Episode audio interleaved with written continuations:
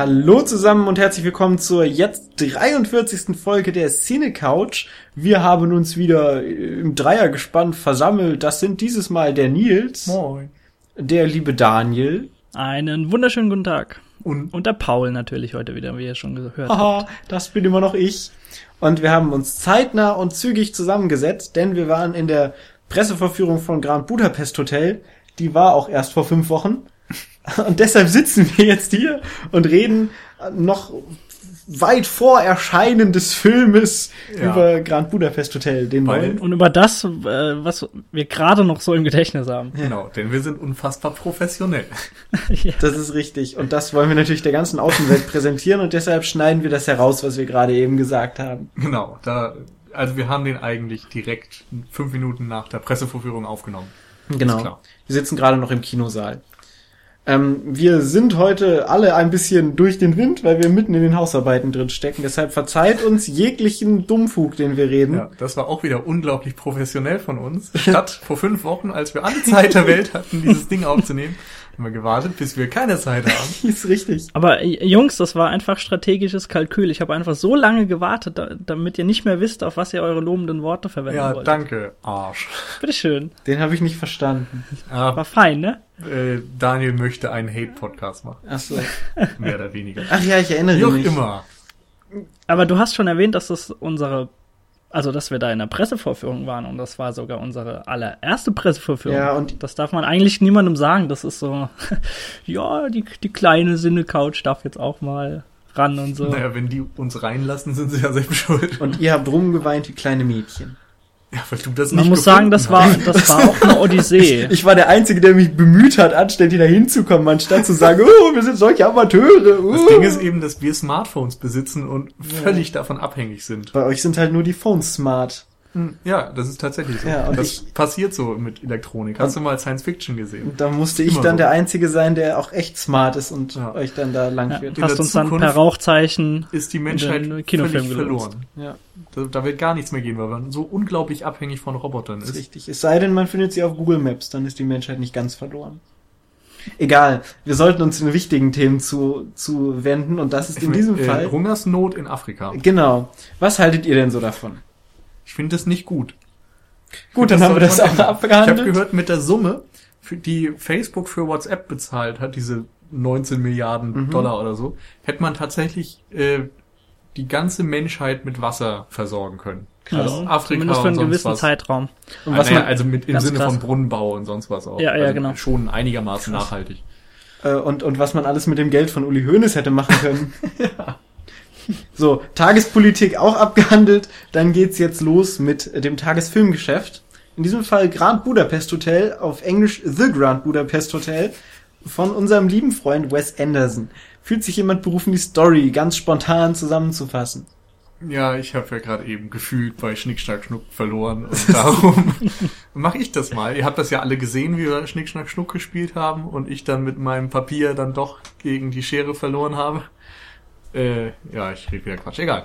Also, es geht, wie man vielleicht schon aus dem Trailer gemerkt hat, um einen Oder vielleicht von den Leuten, die in den ersten zwei Wochen, in denen dieser Film jetzt auch in den Vielleicht Kinos ist, schon drin den war. einfach schon gesehen.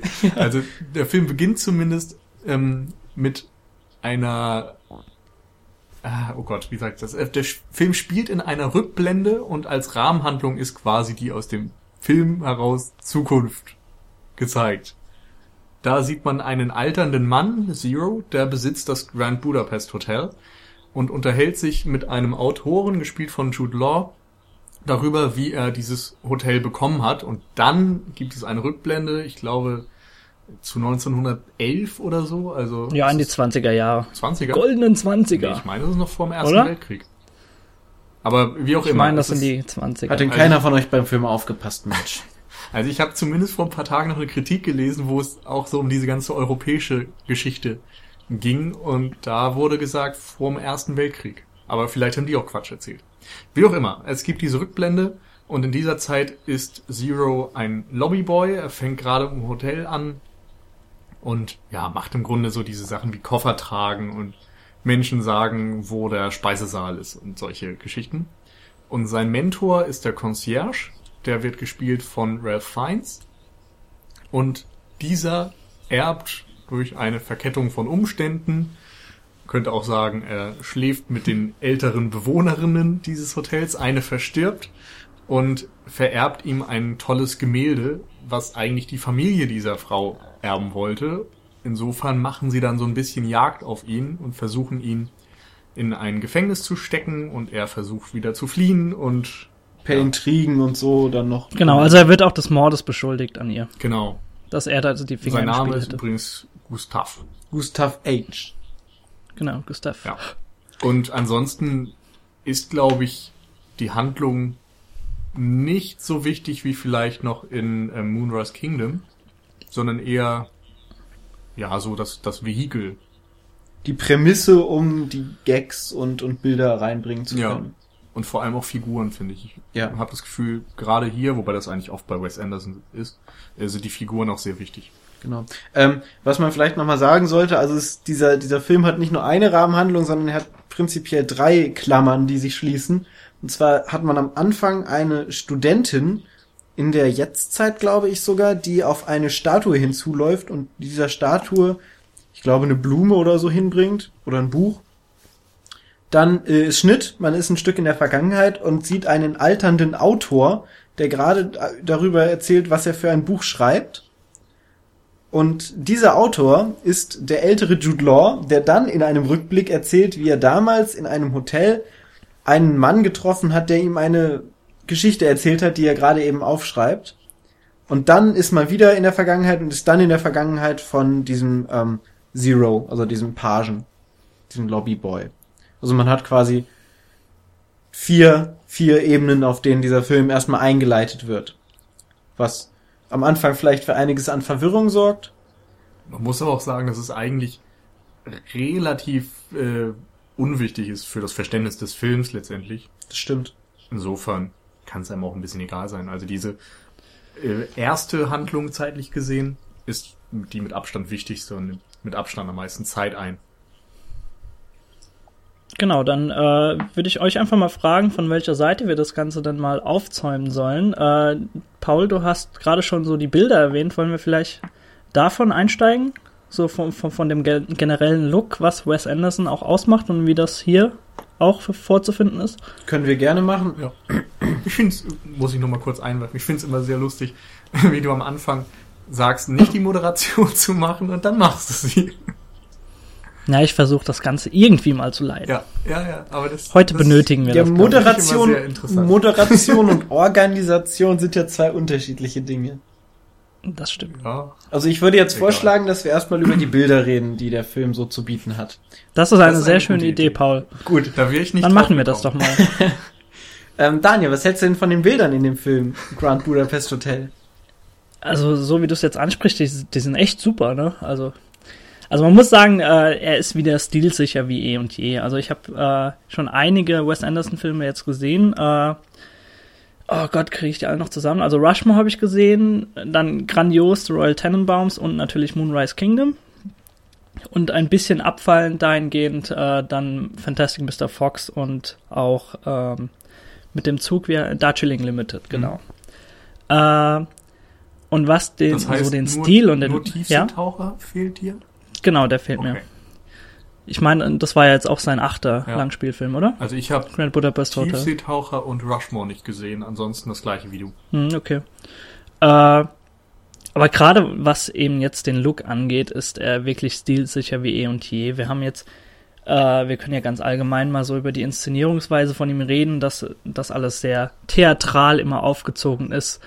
Wir haben ja ganz, ganz oft, was jetzt auch beispielsweise im letzten Moonrise Kingdom war, dass sehr viele 90 Grad Kameraschwenks beispielsweise Ja. ein- eingebaut sind, die sehr, sehr schnell vollzogen werden und dann irgendwie die, Kam äh, die, die Handlung in der anderen Richtung weitergeht. Also es ist sehr theatral aufgezogen. Vor allem ist Und die Bildgestaltung auch immer äh, sehr von, von geraden Linien dominiert. Also Genau, man ja. hat ganz wenig so offene Bilder, sondern alles ist immer oft kadriert, also durch Wände, durch äh, Türen, durch Fenster, was auch immer. Also die Objekte sind immer sehr geometrisch angeordnet irgendwie und vor allem Um die Mitte oftmals herum. um die Mitte Ja. herum. Also bei Genau, anderen und Filmen hat man es ganz oft, dass ein Objekt rechts ist und eins, ob- eins links, um sich so zu spiegeln und bei ihm sind eigentlich immer dann beide Objekte in der Mitte, um den Fokus dahin zu lenken.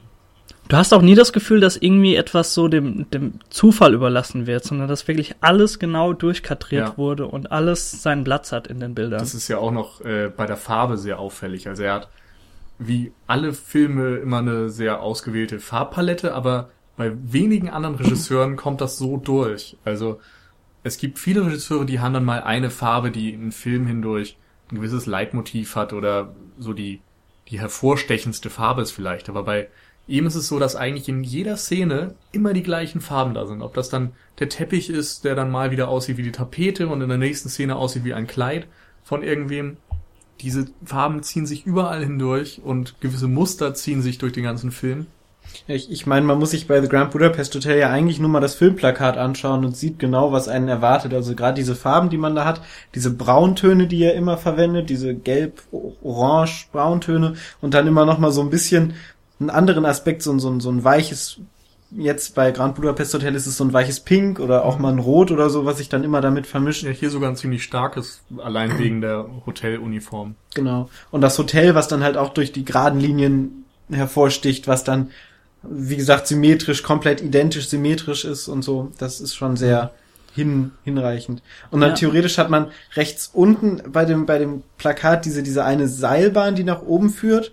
Und als Mhm. Pendant dazu hat man dann links oben einen Hirsch, der auf so einem Hügel steht, wo sich auch wieder so eine Symmetrie ergibt, wenn man diese Achse quasi um, naja, äh, 45 Grad drehen würde. Und da kann man ja zum Beispiel auch schon sagen, dass diese Seilbahn im Film irgendwann noch vorkommt. Und soweit ich das erinnere, geht die wirklich von links unten nach rechts oben. Also sie teilt das Bild wirklich perfekt Ja. hindurch, so dass es wieder, ja, ein perfekter Bildaufbau ist. Also da wird nichts dem Zufall überlassen. Das wirkt auch, ja, sehr theatral und künstlerisch und nicht unbedingt realistisch. Das ist einfach so dieser märchenhafte Anspruch, den Wes Anderson da hat. Und besonders in diesem Fall ist noch, dass der Großteil des Films in 4 zu 3 gedreht ist. Also ich glaube, diese genau. Ja. Anfangssequenz, die Zukunft quasi, wird in 16 zu 9 gezeigt und dann geht's zu 4 zu 3 oder irgendwie in der Richtung. Ähm, mir kam es aber, ich, ich glaube, so, so krass war der Unterschied gar nicht, sondern es ging tatsächlich von 16 zu 9 stückweise zu 4 zu 3. Also wir hatten sogar noch ein paar Zwischenstufen, die dann zwischen der Zeit einfach dazwischen lagen. Ich fand das im Kino sehr schwer zu sagen, weil auch teilweise, so war mein Gefühl, Ja. unten was abgeschnitten war. Es gab irgendwie ein, zweimal irgendwelche Untertitel. Untertitel oder so, die dann nur halb gezeigt wurden. Da habe ich mich so ein bisschen gefragt, ob die das Bild richtig eingestellt haben oder nicht. Ja, ich glaube aber, um das wirklich anzuschauen, müsste man den Film einfach nochmal gucken und mit dem Ja. Hintergrund, was man, weil das war jetzt auch so viel, was da letztendlich auf einen eindrischt. Und wir sind eben auch nicht ganz aktuell in der Besprechung. das ist richtig. Aber wenn, es wenn war- man das alles jetzt mal äh, subsumiert, was wir jetzt gesagt haben, kann man schon sagen, dass er, also Wes Anderson, so einer der wenigen Regisseure ist, deren Handschrift du echt binnen wenigen Sekunden von einem Film erkennst Ja. und sagst, jawohl, das ist ein Film von Wes Ja. Anderson. Also mir fällt, äh, vielleicht, vielleicht können wir da noch Michel Gondry mittlerweile dazu nehmen, äh, bei dem du, wenn du den Stil von ihm kennst, auch sehr schnell erkennst, dass das ein Film von ihm ist, aber sonst fallen mir nicht viele Leute Ja. ein, die so, so einen Also ich glaube, es- einzigartigen Stil mitbringen. Ich glaube, es gibt schon ein paar, aber es gibt wenige, die so dermaßen eindeutig sind wie Wes Anderson. Also selbst Michel Gondry hat ja oftmals ähnliche Themen und ähnliche Bilder und so, aber ich glaube, er hat nicht so diese einzigartige Bildgestaltung, wo du eben sagen kannst, okay, es ist zentriert, du hast die klaren Linien, du hast X, Y, Z. Das muss eigentlich Wes Anderson sein. Und das, glaube ich, ist bei Michel Gondry nicht ganz so eindeutig. Naja, bei, also wir können zumindest bei ihm beispielsweise sagen, dass es so diese märchenhafte Narrative, wenn die dann Ja. immer drin ist, dass es das ausmacht. Also Genau. so spezielle Dinge, aber Insofern Wes Anderson aber eben einfach jemand, der auf drei Sekunden erkennen, sondern erst ja so natürlich beim nicht, ja genau. Aber äh, er gehört wie gesagt einfach zu den Regisseuren, die auch jetzt echt schon über einen langen Zeitraum auf einem ganz ganz hohen Level einfach seiner Linie treu geblieben ist. Und das ist echt schon beeindruckend, finde ich. Und dabei trotzdem halt nicht so eintönig werden und nicht zu so einem Abziehbild von sich selbst verkommen, wo wir Ja, genau. vielleicht später nochmal drüber diskutieren können. Ich weiß nicht, wie da die Meinung hier teilweise Doch, gestreut da sind. können wir auf jeden Fall drüber diskutieren. Aber auf jeden Fall ist es in der Größe, in der, in der ganzen Bandbreite seiner filmischen Werke einfach so, dass er sich trotzdem immer noch neu erfinden kann und immer noch neue Aspekte dazu, wird die, äh, nach, dazu gedönst. Und um das Ganze mal wissenschaftlich auszusprechen.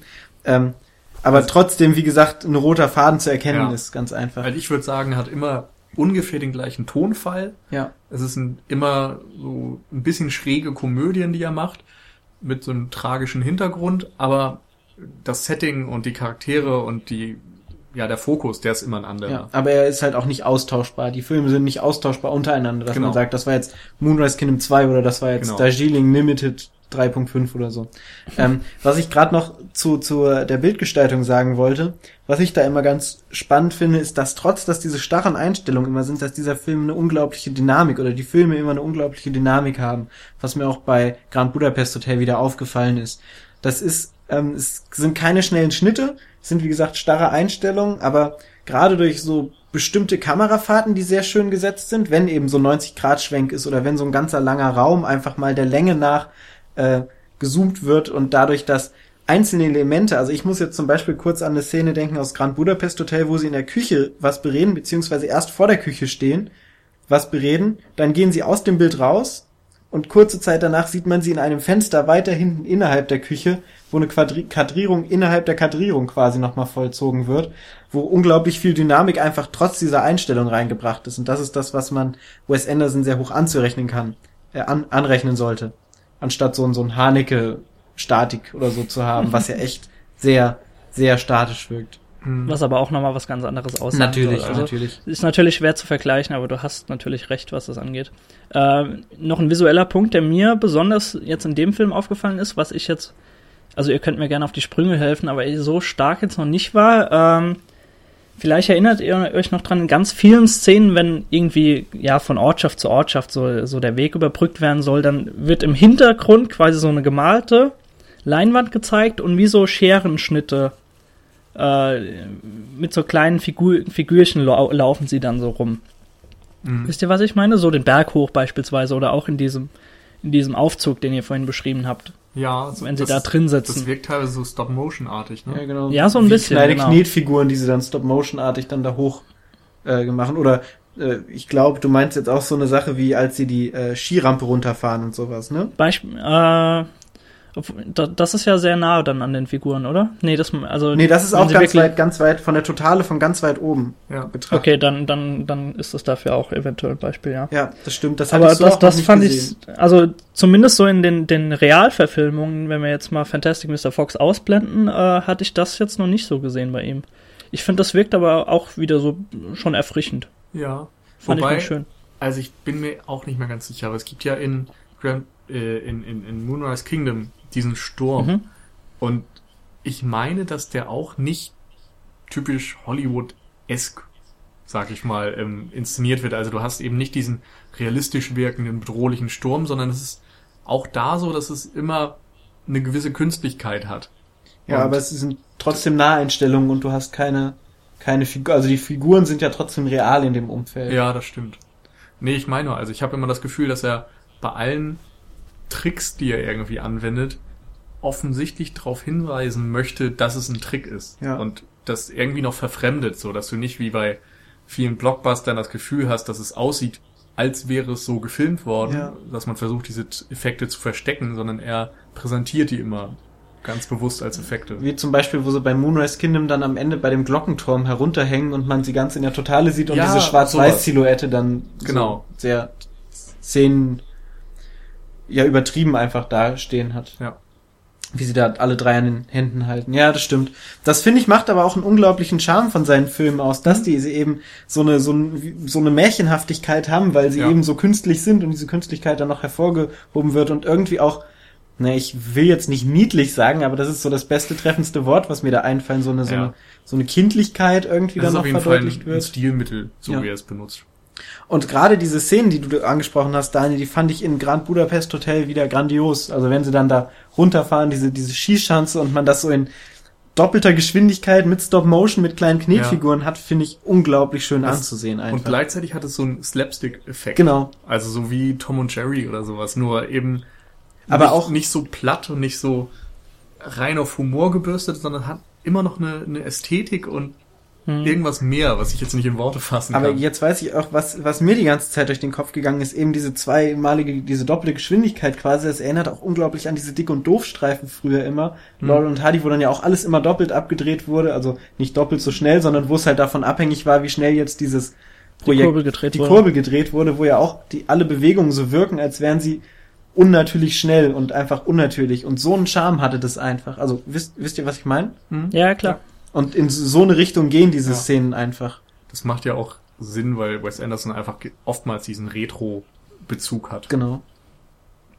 Und, und zudem, dass das einfach ein ganz, ganz besonderer Reiz ist, ist aber, aber auch extrem erfolgreich damit. Und das können auch nicht so viele Regisseure sagen. Und das sieht man auch daran, dass sich jedes Mal in jedem Film wieder so die, die A-Riege der Schauspieler darum kloppt, bei ihm im Film mitwirken zu dürfen. Ja. Und äh, da können wir vielleicht auch mal und gleichzeitig als, als alter Moderator hier, den ich gerade wieder ja. schmeiße, äh, können wir mal zum Cast übergehen, ja. würde ich sagen. Gleichzeitig finde ich das immer sehr interessant, dass er so eine familiäre Ader hat. Ja. Also viele mhm. seiner Darsteller spielen ja in dann 80 Prozent seiner Filme. Ja, man, da gibt's dann also man muss einen, nur mal Jason Schwartzman äh, äh, Ja, aber also eben nicht nur. Also Jason Schwartzman, Adrian Brody, Edward mhm. Norton, ich glaube, Tilda Swinton hat auch schon mehrere jetzt gehabt. Ja.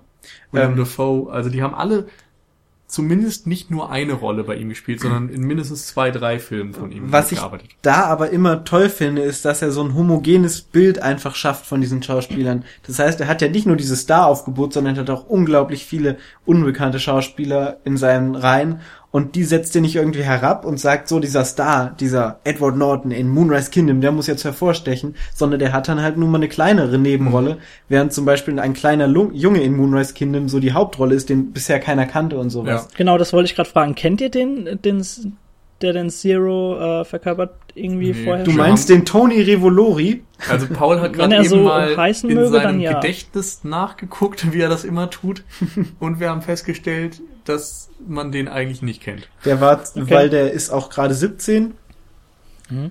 Oh, beziehungsweise war 17 zum Zeitpunkt des Films, 16, Na, 17, also auch. Dann passt ja, dass er, dass er versucht, als äh, sehr männlicher Page sich dann auch einen entsprechenden Schnauzer aufzumalen. Ja. Genau, aber es ist halt auch wieder ein sehr junger Schauspieler, der halt die, die Hauptrolle letztendlich spielt, mit zusammen dann Ralph Fiennes, wo man halt auch keinen Unterschied einfach merkt, so von der Hierarchie in dem Film, mhm. dass, dass diese beiden Schauspieler voneinander getrennt werden, sondern das ist halt immer das schöne Bild. Oder Bill Murray, der kommt, hat eine Screentime von einer Minute, mhm. zwei Minuten in dem ganzen Film. Und das finde ich halt wunderschön, ja. dass, dass er sich nicht von den Namen blenden lässt, obwohl ja. er sie benutzt. Und gleichzeitig würden viele das ja so als großen Cameo-Auftritt inszenieren und bei ihm ist es einfach, das ist ein, halt ein Statist im Grunde genau. oder so ein, eine Mini-Sprechrolle und es wird nie so gezeigt, oh mein Gott, da haben wir jetzt den nächsten Star und wieder einen Star, sondern die sind halt zufällig anwesend. Ja, genau, genau. Ähm, ich ich finde, das macht auch so, so eine gewisse Eigendynamik dann einfach aus. Also du hast nicht das Gefühl, dass die Schauspieler sich auch gegenseitig irgendwie dann ausstechen, wenn du den Film danach siehst, sondern ja, genau, das dass sie eher so während dem Dreh sich so gegenseitig anstacheln, um noch umso mehr rauszuholen aus dem Film. Genau, und so, so ein homogenes Bild, wie gesagt, einfach genau, ja. Äh, ja. Äh, entsteht. Ja, äh, wollen wir mal ein paar Namen noch runter vom Stapel lassen, wer da alles mitspielt, oder? ja, schmeiß rein. Ja, also wir haben, wie gesagt, Ralph Fiennes, wir haben äh, Adrian Brody, den hast du schon erwähnt. Ja, wir Mathieu haben Amaric. Mathieu Amaric. Äh, wir haben einen Willem Dafoe, der wieder dabei ist, über dessen Rolle wir bitte noch einmal sprechen müssen.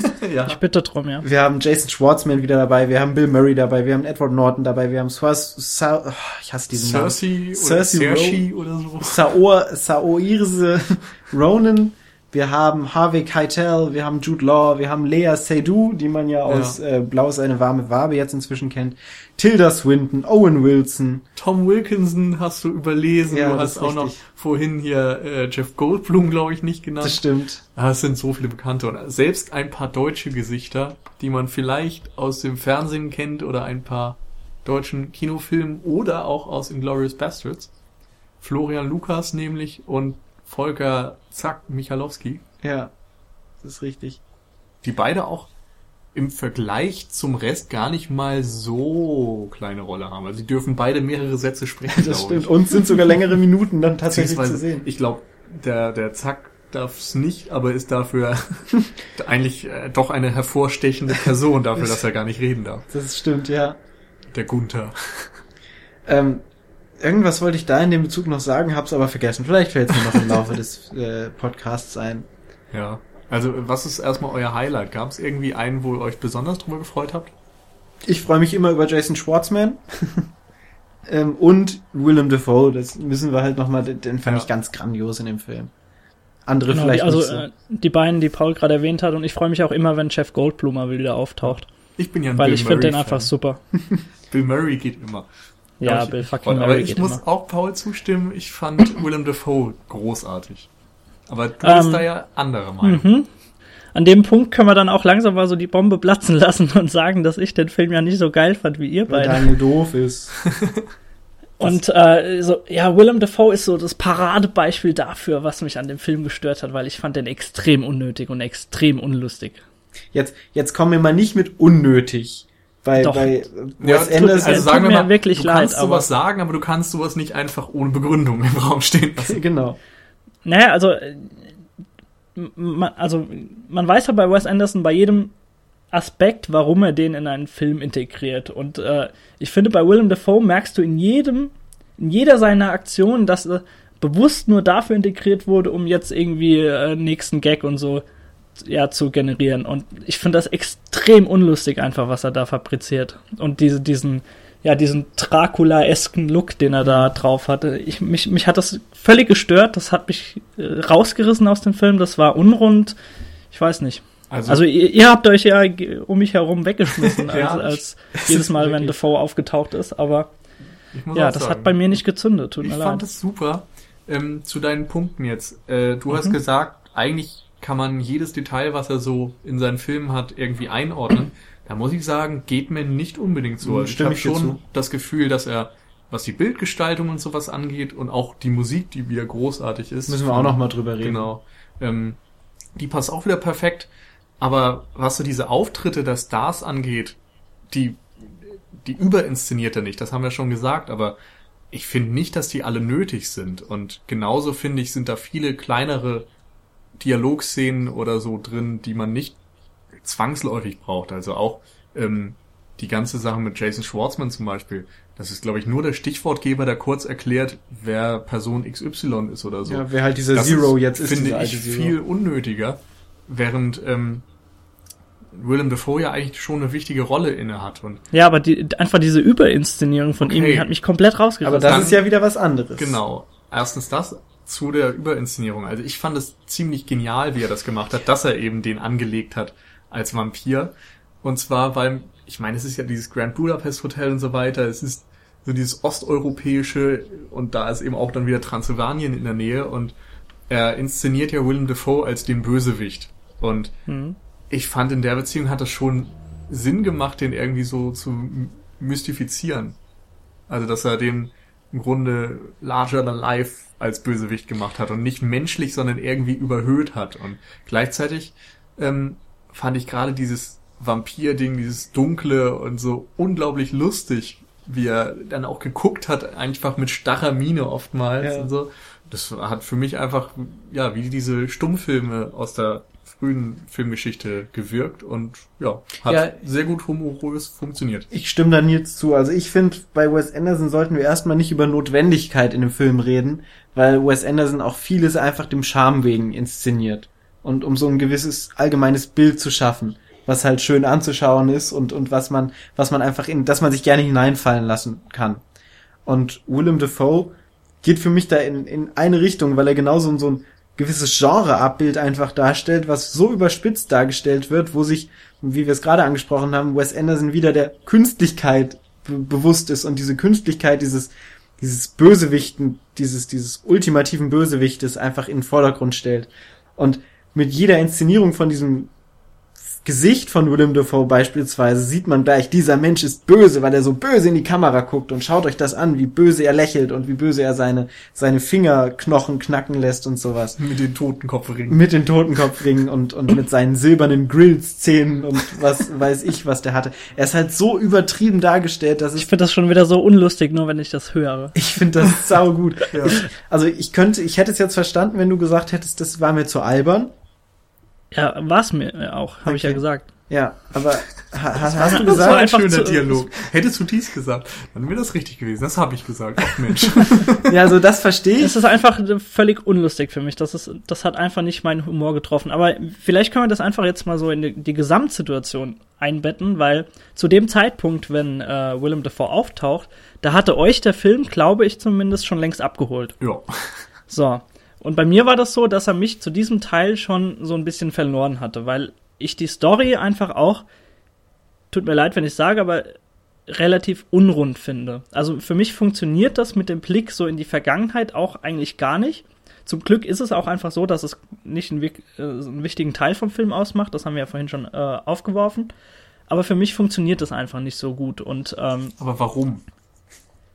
Ja, das, äh, ich weiß noch, das sind so zwei Minuten am Anfang, die hätte es nicht gebraucht. Ich habe dann einfach nicht verstanden, warum er das dann nicht einfach so aufzieht als, als Gegenwart und äh, ich weiß nicht, das. Okay, dann kann, können wir vielleicht darüber direkt reden, weil ich finde, Ja, gerne. dass diese Vergangenheit eigentlich ein sehr wichtiger Punkt ist in dem Fall.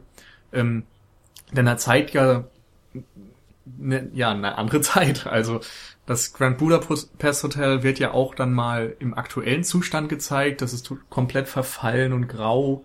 Und das ist noch so diese Prunkzeit. Also du sagst ja vorhin die goldenen Zwanziger, was ich jetzt glaube, was es zeitlich nicht ist, aber so von den Assoziationen passt das schon. Also es ist dieses prunkvolle Europa, das man da im Mhm, Kopf hat. mhm.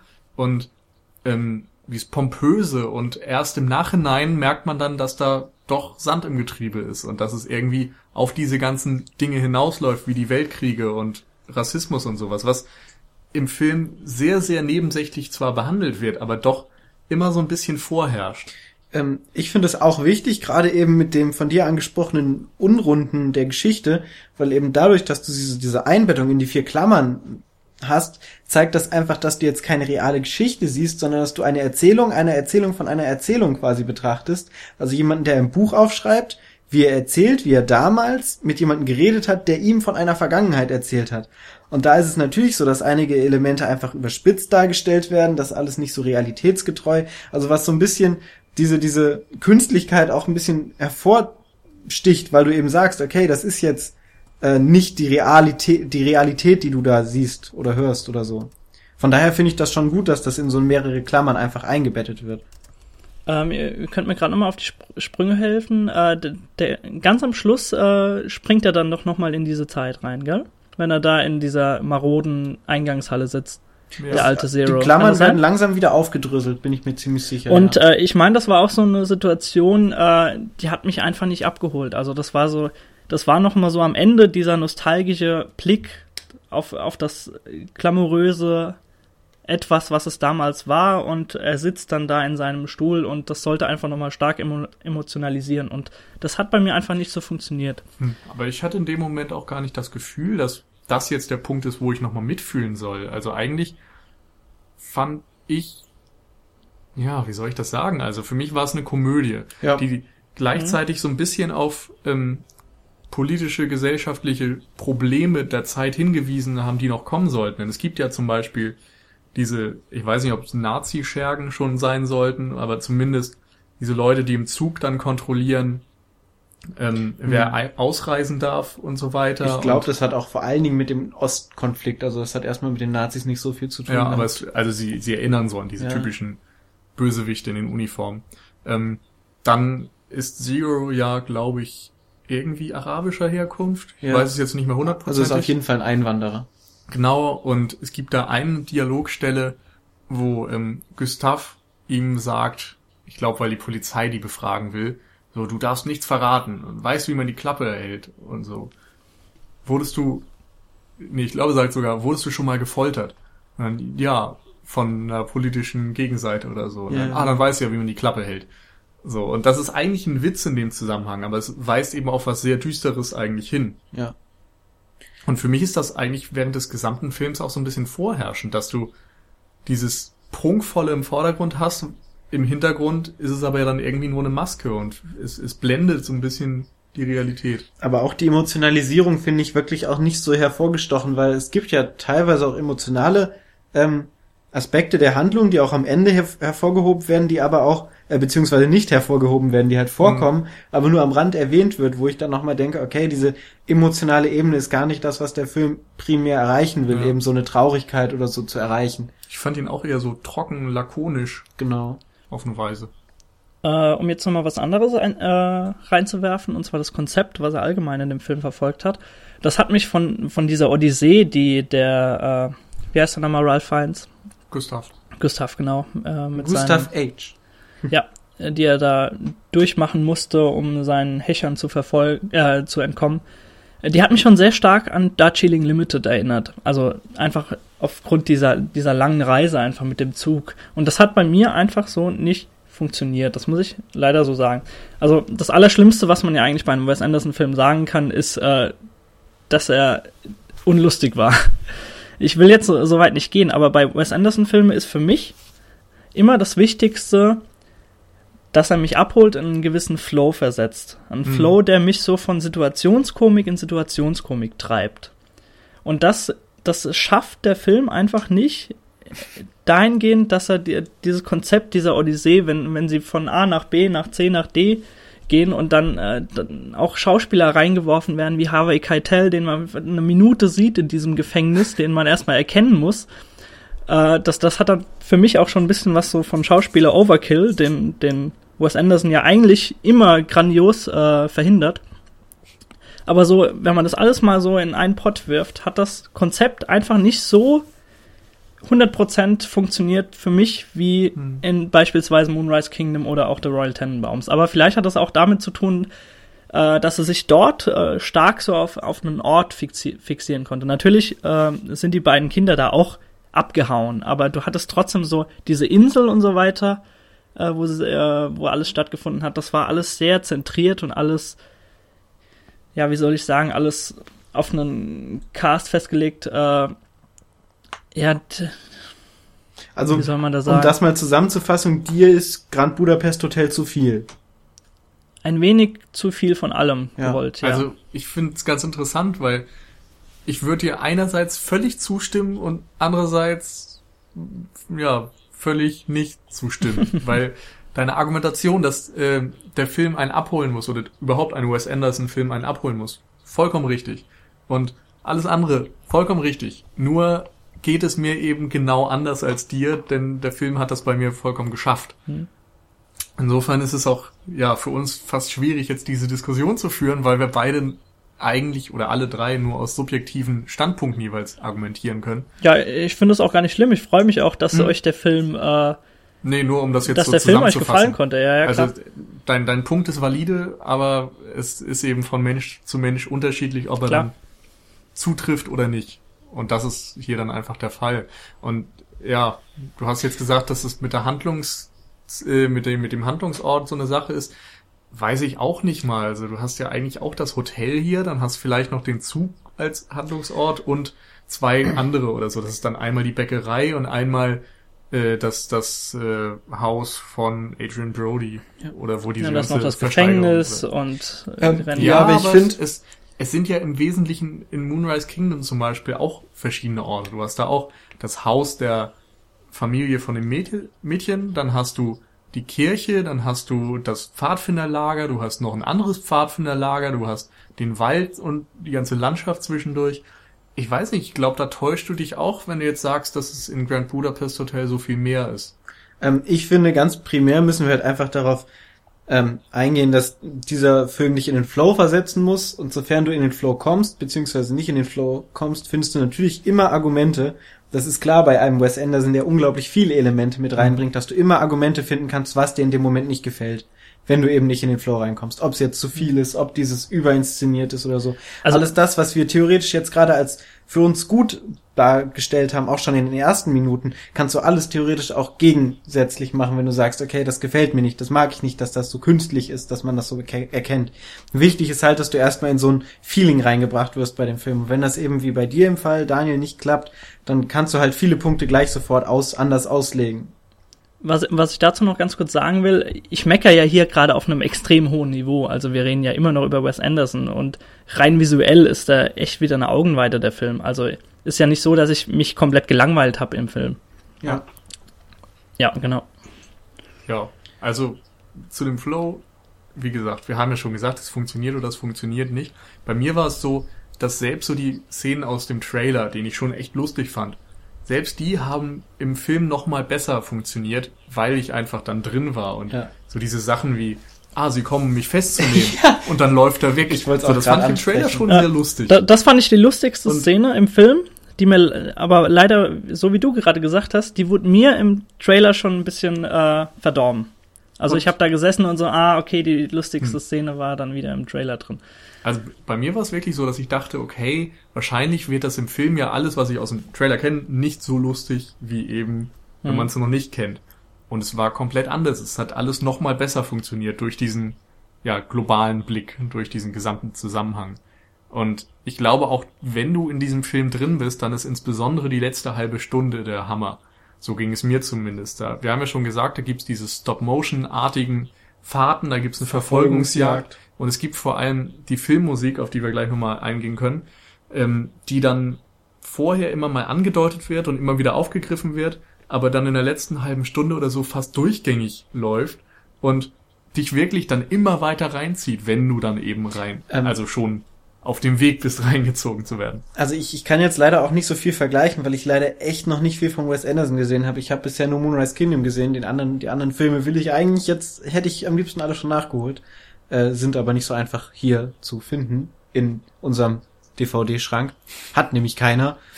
Ähm, auf jeden Fall finde ich, dass das ist schon zu vergleichen mit, mit Moonrise Kingdom, weil ähnlich vom, also das Pacing her finde ich ist ähnlich angelegt, dass du am Anfang erstmal so ein langsames Hin und Her parallel montieren hast und dann gegen Ende hin wird die Musik stärker, spitzt sich die Musik zu und du hast immer schnellere Montagen und auch so, ein- so ein Ziel, auf das zuläuft. Also bei Moonrise Kingdom ist es halt einfach der Sturm, der über diese, über diese Insel herzieht und so, wo dann immer mehr parallel montiert wird und man dann die einzelnen Parteien hat, die immer näher zusammenrücken und ähnlich wird's einfach in, in Grand Budapest Hotel auch gemacht. Ja, genau, es wird immer mehr auf die Spitze getrieben. Genau, dass du dann noch so eine Bruderschaft hast, die dann mit reinkommt, wo dann ganz viele Ortswechsel plötzlich sind, wo dann ähm, so ein, so ein, ja, die Verfolgungsjagd sich zuspitzt, wo dann plötzlich Willem Dafoe immer näher rückt an die Partei von den beiden und so. Das finde ich eigentlich recht ähnlich funktionierend. Ja.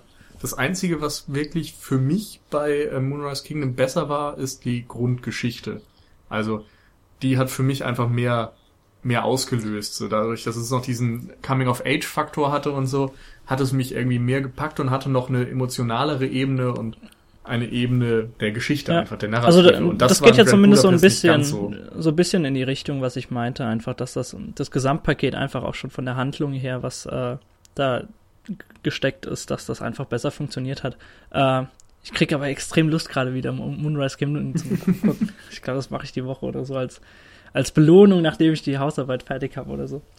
Ähm, wir haben nicht mehr so viele Punkte. Wir können auch gern jetzt schon mal über Also die Musik, Musik, reden, ja, oder? Wäre jetzt auch mein nächster Punkt gewesen. Genau, ja. Alexandre Desplat, genialer Mann, grandios. Ja, Ha. er macht ja immer sehr einfache Sachen eigentlich. Und das ist, glaube ich, auch der Trick. Also am Anfang hörst du das in der ersten halben Stunde des Films und denkst, ja, ist ganz nett, es nimmst es vielleicht gar nicht wirklich wahr. Aber so langsam schleicht es sich dann doch in die Gehörgänge und wenn du es dann am Ende hörst und dann vor allem in so einer 10-Minuten-Schleife teilweise, dann bleibt es einfach hängen und hat dich schon in so eine gewisse Atmosphäre versetzt und hat Ohrwurm-Charakter, ohne wirklich Ohrwurmartig zu sein, also ohne dass da eine klare Melodie ist oder so. Ja. Ähm, das ist echt gekonnt. Ich finde, Alexandre Desplat passt sich von seinem Musik, also ich habe jetzt von Musik leider nicht so viele Ahnung, aber ich finde, er passt sich extrem gut der Bildsprache von, von Wes Anderson an, weil es in eine ähnliche Richtung einfach schlägt. Das ist Mhm. irgendwie so ein bisschen ähm, overacted ist, so ein bisschen die Musik ist so ein bisschen übertrieben und mit vielen Instrumenten sehr also mit Ja, nee, das, das nicht mal. Also das ist eigentlich eher reduziert und dadurch ganz ja also nicht so orchestral, sondern Genau. also mit vielen verschiedenen Instrumenten, die einfach Das, gegenläufig zusammensetzen. Also- Also du hörst sehr, sehr oft Fiedeln drin. äh, beispielsweise auch. Genau, das hast du drin. Du hast die Glockenspiele drin. Genau. Du hast viel so Seiteninstrumente, die aber, glaube ich, nicht unbedingt Gitarren sind, sondern irgendwas Also ähm, anderes, so Zither oder Mandoline ja, oder so, ich weiß Zither es auf nicht. jeden Fall. Aber zumindest so etwas Folklore-mäßig. Da fällt mir spontan wieder Moonrise Kingdom ein, wo auch Mhm. sehr stark damit gespielt wird, wo du am Anfang so eine Radiosendung hast, wo erzählt wird, welche Elemente in dem Lied drin sind, wo dann die einzelnen Instrumente nacheinander einsetzen. Wobei das irgendwas Klassisches, irgendein klassisches Werk war, Nee, was da besprochen wird. nee, nee, das war, das war was von Alexandre Desplat. Echt? Ja, auf jeden Fall. Hm. Bin ich mir ziemlich ich sicher. Ähm, Also, ich meine, das ist noch was anderes, aber ja. Auf jeden Fall finde ich, dass genau. es aber auch sehr eingängige Melodie hat, aber auch unglaublich viele Variationen zwischendrin. Also trotz, Ja. dass es so, so eingängig und so einfach ist, wie ja letztendlich die Bildkomposition, die ja auch sehr statisch ist und sehr starr, dass trotzdem eine Dynamik drin ist und die halt auch in der Musik Ja. sich äh, überträgt. Und dann noch so ein, naja, so, ein- so ein Gemütlichkeitsfaktor irgendwie. Also die Mu- Musik höre ich mir gerne an, wenn ich mich gemütlich fühlen möchte.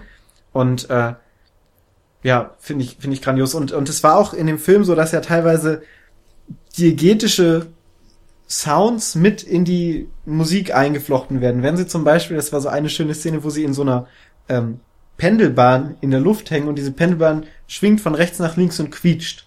Und dieses Quietschen passiert immer genau in dem Takt von der Musik über eine halbe Minute hinweg oder so. Und es passt sich sehr schön diesem Musikstil äh, an und, und auch als Instrument quasi wirkt es in dem Moment in der Musik. Das fand ich sehr schön. Ja. Gut. Ja. Haben wir noch Punkte oder wollen wir dann direkt zum Fazit kommen? Ich überlege auch gerade. Ich glaube, wir haben alles eigentlich, oder? Ich, Ich wollt- könnte. Ja. Ich wollte noch sagen, dass ich die Figuren von, von ähm, Wes Anderson immer sehr schön finde, weil die auch immer, sie sind nicht, also sie sind auf den ersten Blick immer nicht so tiefe Charaktere, sondern sie sind immer recht oberflächlich erstmal gehalten. Zumindest das, was man sieht, aber haben dann letztendlich immer so einen versteckten Hintergrund, der Mhm. nicht präsentiert wird, also nicht so, oh, guck mal, voll der diepe Die Charakter. sind oberflächlich, oberflächlich. Sehr schön. Ja, das ist sehr schön dargestellt äh, von, von Nils. Also das finde ich immer sehr schön, dass man sie auf diesen beiden Ebenen hat ob, und keine, also vor allen Dingen die diepe Ebene wird einem nicht so reingedrückt. Und sie sind sehr, ah, ich, ich überlege die ganze Zeit nach einem passenden Wort für diese Charaktere. Sie sind sch- schrullig immer so ein bisschen. nur schräg. Und, genau, schräg, schrullig, genauso wie Wes Anderson letztendlich selber. Und das finde ich immer, also so wie er rüberkommt, wie er aussieht, und das finde ich immer sehr schön. Er soll wohl auch sehr exzentrisch sein, die gute Hm. Fahrer, da Das passt auch sehr gut zu den Figuren. Ja. Ich habe auch gehört, dass man sagt, dass Wes Anderson im Grunde immer sich selbst in seine Filme reinschreibt, Ja. in allen Figuren. In alle Figuren, ja. Und Das könnte ich mir aber auch sehr gut vorstellen. Ähm, was, was mir dazu gerade noch eingefallen ist, ist, dass das ja nicht nur eine reine amerikanische Produktion ist, sondern tatsächlich auch eine deutsch-französische oder deutsch. ich glaube, ich weiß nicht, wer noch dabei war. Es wurde zumindest zum Großteil in Babelsberg bei Berlin und Potsdam und so Genau. gedreht. Und Darum sind ja auch teilweise dann Deutschen wieder dabei. genau. Und da kommen auch die ganzen Modelle her. Also das Modell von dem Grand Budapest Hotel zum Beispiel und das Modell von dieser Skibahn sind äh, beide in Babelsberg hergestellt worden und gefilmt worden.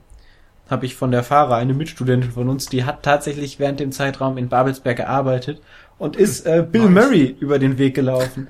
Also äh, Bill Murray war ganz am Ende der Straße und sie stand ganz weit entfernt und das ist immer so, wenn man alleine auf der Straße ist und man gegenläuft. Hey, komm her! Und dann hat sie ihm wohl was gesagt und er hat nicht geantwortet. Oh. Er hat nichts gesagt. Oh. Und, und seitdem denkt sie, dass das Bill Murray sie nicht leiden kann. So, war sehr Ja. schön. Schöne Grüße an Farah, falls sie das hört. Vielen Dank für diese Anekdote, dass ich die einbringen durfte und konnte.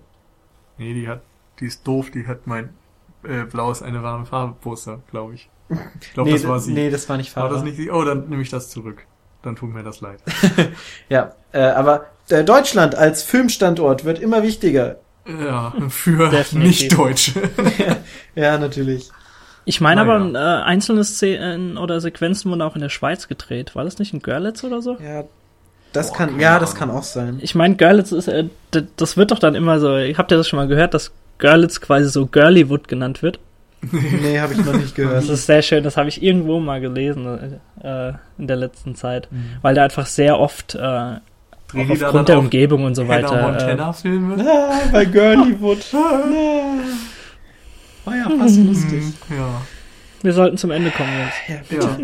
Gut, dann Also ich lass find- uns das doch tun. Ich finde, es ist immer schwierig, Wes Anderson-Filme beschreiben zu müssen, weil sie so eine, so eine eigene Bildsprache haben, die man Was sich wir jetzt halt die ganze Zeit getan Ja, haben. mir fällt es halt immer auf, dass ich irgendwie das Gefühl habe, dass es dem Film letztendlich nicht gerecht wird und dass man Ja. den selber auf sich wirken lassen müsste. Und das war, ist wahrscheinlich der beste Rat, den wir jetzt am Ende des Podcasts auch den Zuhörern geben können, dass sie. Wir könnten einfach den Jingle am Anfang ersetzen durch ein Soundtrack-Stück und das lassen wir dann die letzten 20 Minuten unseres Podcasts immer äh, lauter werden, so im Hintergrund. Ja.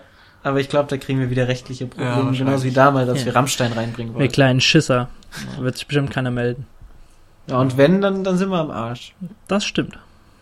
Also lassen wir es. Das ist richtig. Aber Paul, war ihr das dein Fazit? Ihr Ja, könnt euch ja Okay. einfach den Soundtrack äh, im Internet mal anhören. Ja Äh, Nils, bestimmt. dann würde ich sagen, dass ich das Bindeglied mache und dann können am Ende noch mal ein paar lobende Worte Abschluss ja, machen, okay? machen wir das.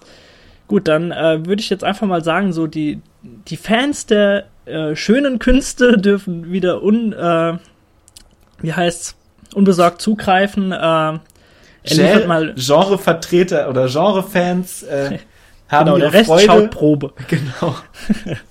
Äh, also er, er hat wieder wirklich ein Glanzstück abgeliefert, rein visuell. Ähm, er hat wieder genau auf das gesetzt, äh, was im Grunde seine Stärken sind. Das sieht man ganz, ganz deutlich in jeder einzelnen Pore des Films.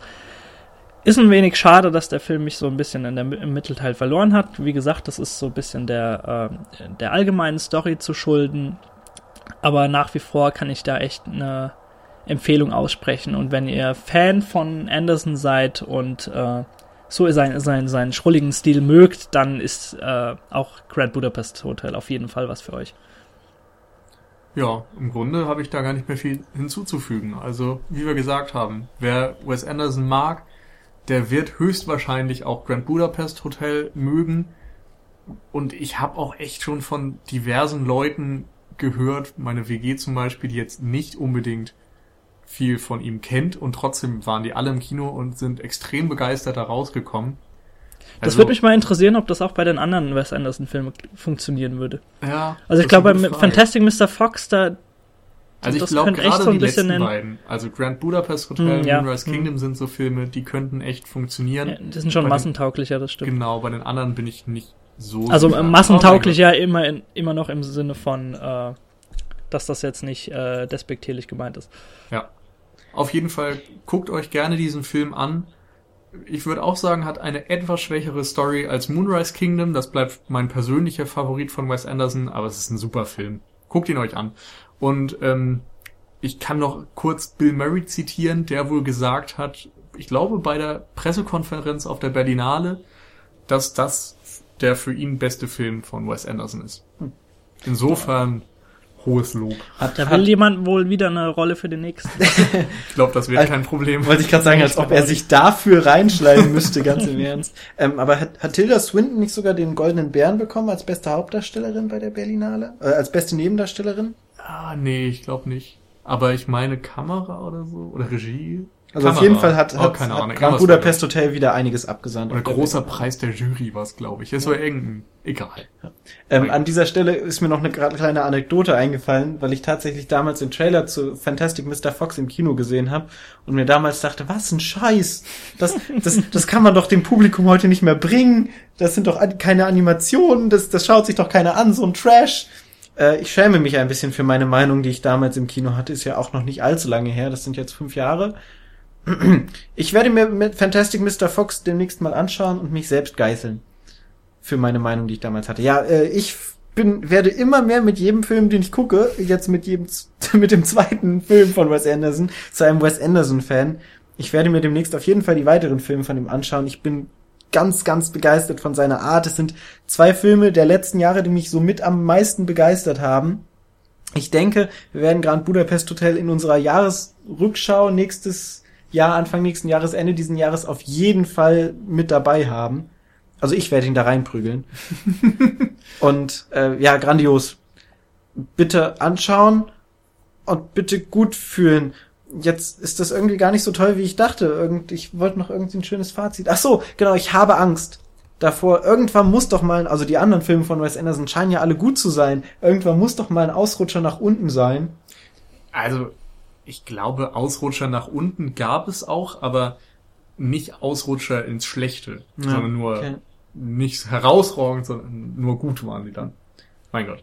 Aber ich freue mich auf jeden Wes Anderson-Film, der rauskommt und ja, ein schöner Mann. Ich glaube, er wird, also schön vielleicht auch, ich glaube, er wird demnächst einer meiner Lieblingsregisseure, wenn ich mir noch seine weiteren Filme anschaue, weil das genau das ist, was mich catcht. Das ist doch auch ein schönes Schlusswort.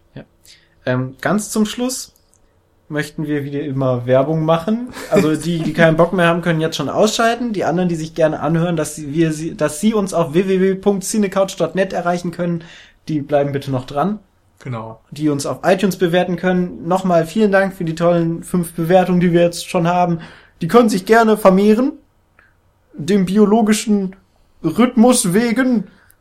Und bitte habt uns gern. Schreibt uns Kommentare auf Facebook, auf Seite und auf iTunes. Das war's eigentlich so. Jo. Ne? Fein, alles klar. Cool. Auf Wiedersehen. Bis nächste Woche. Dann schreibe ich jetzt an meine Hausarbeit weiter. Tschüss. Tschüss. Tschüss.